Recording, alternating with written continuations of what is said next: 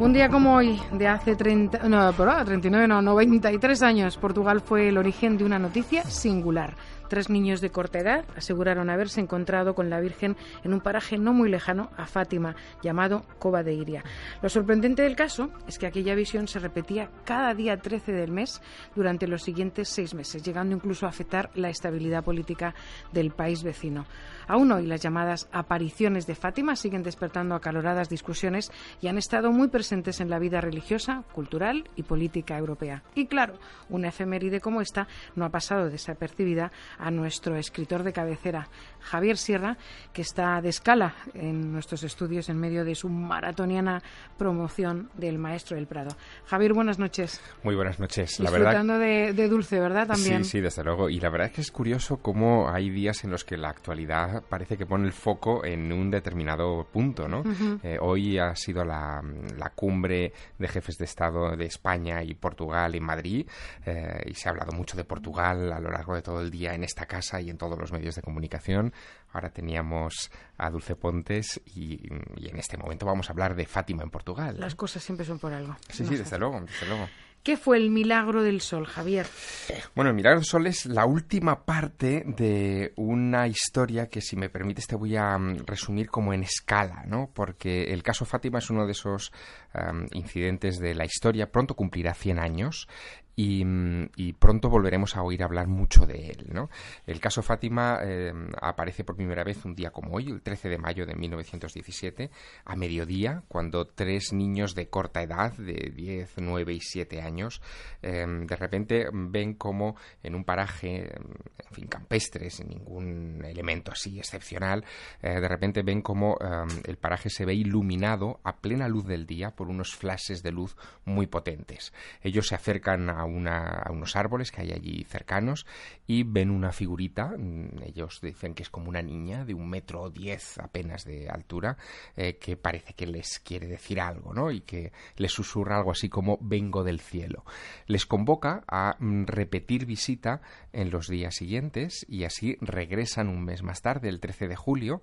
Esta vez ya no van solos, eh, acuden con 60 personas más o menos, que em, sin ver a la figurita en cuestión sí que observan esos relámpagos extraños e incluso escuchan un zumbido como de abeja, que, como si hubiera un panal dentro del árbol donde eh, los niños, en fin, han caído arrodillados y creen que están hablando con alguien, ¿no?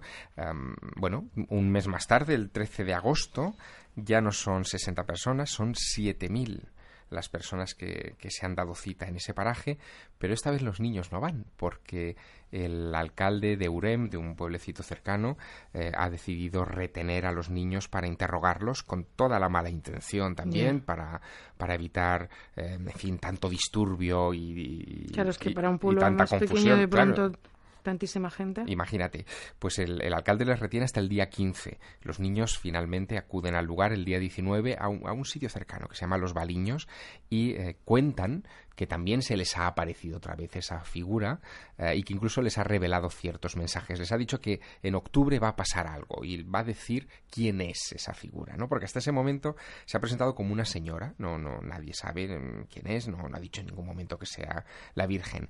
Y así, el 13 de septiembre, se reúnen entre 25 y 30 mil personas en ese paraje de Cova de Iría, em, esperando ver a los niños y que cuenten algo. ¿no?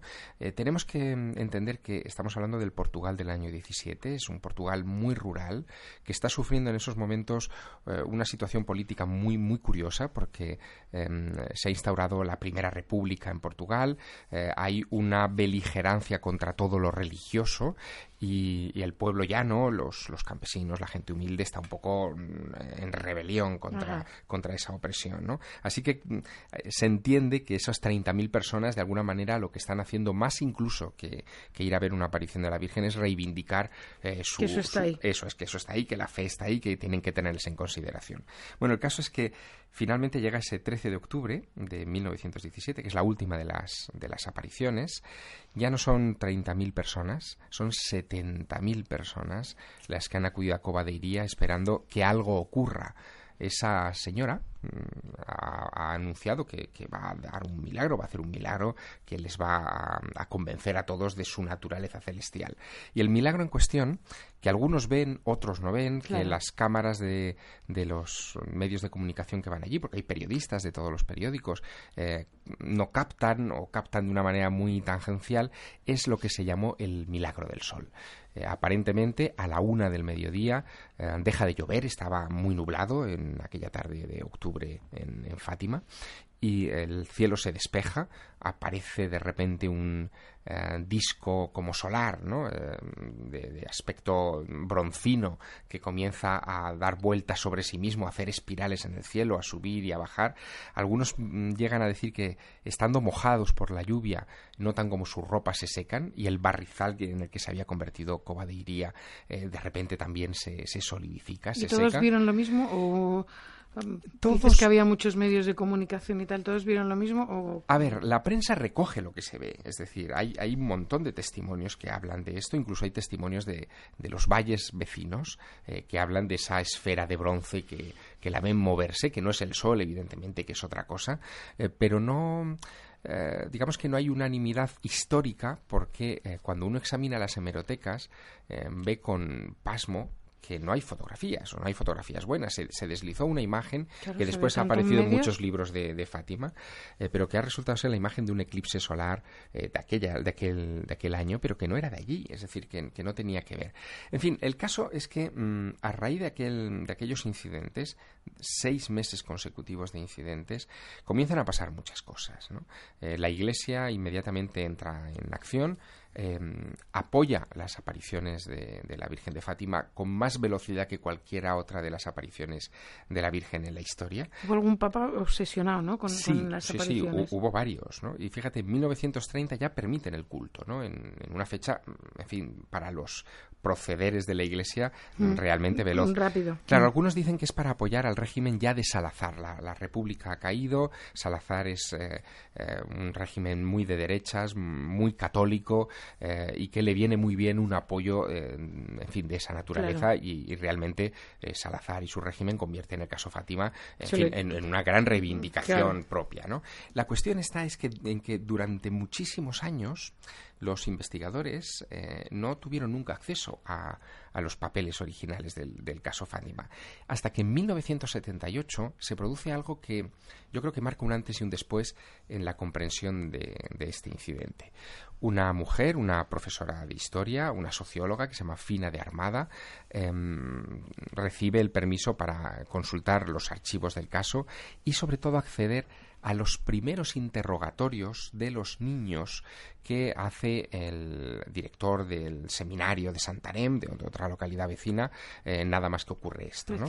Claro, ese, en esos interrogatorios de José Núñez Formigao, que es el nombre del, de, digamos, de este hombre, em, vienen descripciones muy curiosas. Los niños no hablan en ningún momento de virgen ni de figura femenina, ellos hablan de una especie de niño o niña, no sabe muy bien decir qué es, sin pelo, con un traje, con una falda muy ajustada, o una especie de faldón muy ajustado, eh, como con hilos de luz, que sostiene una esfera de luz en las manos. Los tres, porque eso sí que no es muy común, ¿no? Porque bueno, no los tres. Aquí hay otra cosa muy curiosa. Hay mucha contradicción eh, sobre lo que uno dice ver, el otro no. Uno parece que escucha pero no ve. Eh, parece que la que lleva la voz cantante en todo momento es Lucía. Y esto es curioso. Lucía es la mayor, ¿no? La, que tiene 10 años. Em, tenemos que pensar que en los años siguientes, en el año 20, por ejemplo, y en el 19, mueren los dos niños eh, de, gripe, los Jacinta y Francisco, de, de 9 y de, y de 7 años. Por lo tanto, su testimonio fue tomado pero muy con pinzas. Las posteriores encuestas no pudieron contar con ellos y siempre tuvimos solo la voz cantante de, Lucía, ¿no? Pero Lucía era muy, en aquellos primeros papeles del padre Formigao, fue muy clara en el tipo de figura que era y que no se corresponde en nada a la imagen que hoy se venera en Fátima, ¿no? La, imagen... Claro, ya le han dado forma de, Virgen Manto. Eso es, la imagen resultó ser una donación de un taller de Braga que se dedicaba a hacer eh, imágenes de la Virgen. En concreto le sobraba una de Nuestra Señora de Lapa, que es una mm, advocación también muy famosa en el país vecino. La adaptaron un poquito y la, enviaron a Fátima. Es decir, que no era una reconstrucción hecha sobre lo, que, que la niña decía que había visto. Exacto. Y luego el caso curioso es que inmediatamente después de aquellos hechos y de los primeros interrogatorios, a los 14 años a Lucía, a la niña, la meten en un convento, eh, profesa muy pronto como monja y eh, quedará sometida a la disciplina de la Iglesia y no se le permitirá em, responder a cuestionarios o a preguntas de gente que no fuera de la Iglesia o controlada por la Iglesia. Hasta que en sus memorias, en el año 1941, ella comienza a contar cosas em, que le habían prohibido algunos, incluso de sus confesores. Eh, el propio padre Formigao le había dicho que no hablara de eso. Su madre le había dicho que no hablara de que ya años antes, en 1915 y en 1916, esos mismos tres niños, siendo todavía más pequeños, habían tenido otros encuentros con cosas raras en, esa zona. ¿no?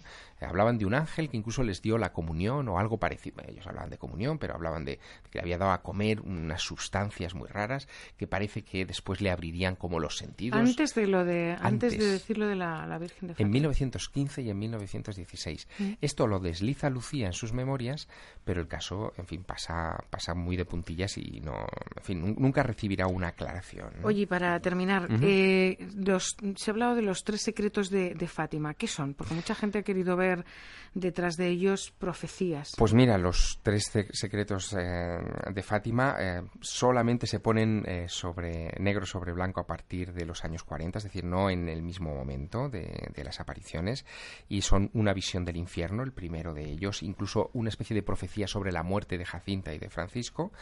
después vendría como un anuncio de la conversión de Rusia, pero esto es muy raro porque Rusia no se hace atea hasta octubre del 17, es decir, hasta la revolución bolchevique, por lo tanto, mm, técnicamente, o sea, cronológicamente es como un desfase, es, un, es, eh, es, algo que no, que no coincide con la línea de la historia.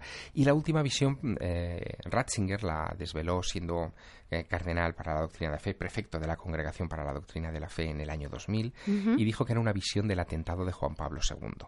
Es cierto que Juan Pablo II se obsesionó con el caso Fátima porque ese atentado se produjo el 13 de mayo, también hoy es la efeméride, de 1980.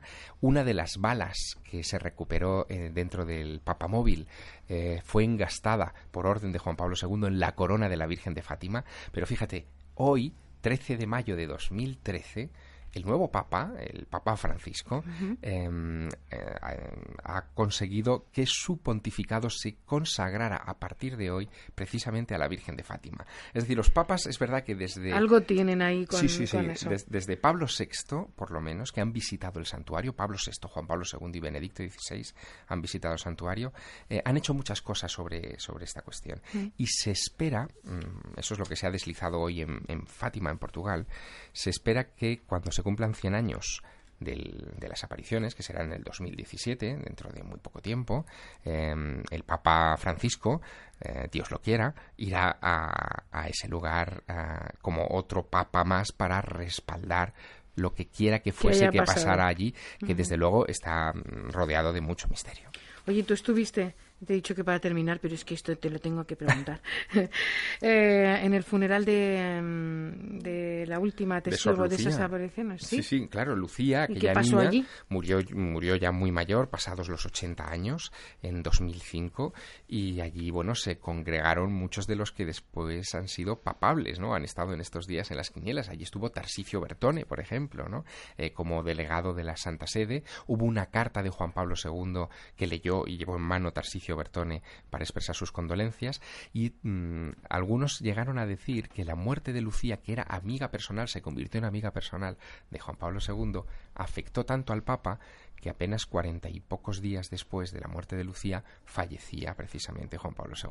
Ah, impresionante. Bueno, pues ahí, ahí lo dejamos, seguiremos hablando de, del tema. Javier Sierra, muchísimas gracias. Nos encontramos la semana que viene aquí en La Noche en Vela. Claro que sí. Hasta pronto. Chao.